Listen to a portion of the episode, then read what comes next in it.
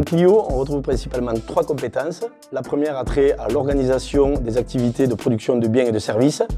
Euh, par exemple, on va s'occuper de l'organisation et de l'ergonomie d'un poste de travail.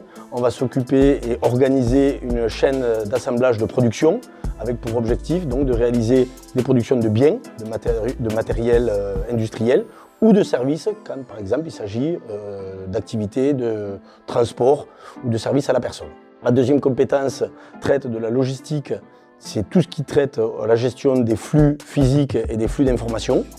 Donc ces flux-là doivent être gérés par les étudiants de sorte à s'assurer de la continuité des informations et de la disponibilité des matériels tout au long des chaînes de production. Enfin, la troisième compétence s'intéresse à la qualité. La qualité, il y a deux versants de la qualité. Le premier traite de la qualité des productions de biens et de services, où on s'assure que le produit qui est fabriqué ou que le service qui est rendu est bien conforme aux exigences du client. Mais il y a aussi la qualité euh, telle qu'elle est perçue par l'organisation et la logistique au sein de l'entreprise, où là, on va s'intéresser à s'assurer que euh, ce qui est mis en œuvre l'est fait dans le respect des processus et des normes euh, qui nous régissent. Par ailleurs, il y a deux compétences supplémentaires qui sont traitées dans le cadre des parcours. La première traite de la supply chain, de la logistique globale, et s'intéresse plus particulièrement au transport. Le transport depuis le fournisseur initial matière première jusqu'au client final euh, qui est le destinataire du produit ou du service. Donc on étend un petit peu le champ d'activité de l'entreprise en débordant sur la partie transport.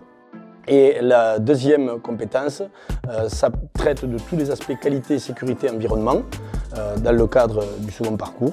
Et elle va s'intéresser plus particulièrement aux notions d'hygiène, de sécurité, d'environnement avec toutes les normes associées et va donc euh, s'assurer de la conformité de tous les processus euh, et du développement durable dans les entreprises.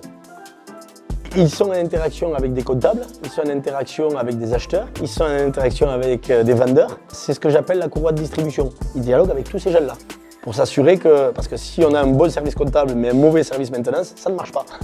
Voilà, c'est ça le but du client. C'est un petit peu de l'huile dans les rouages.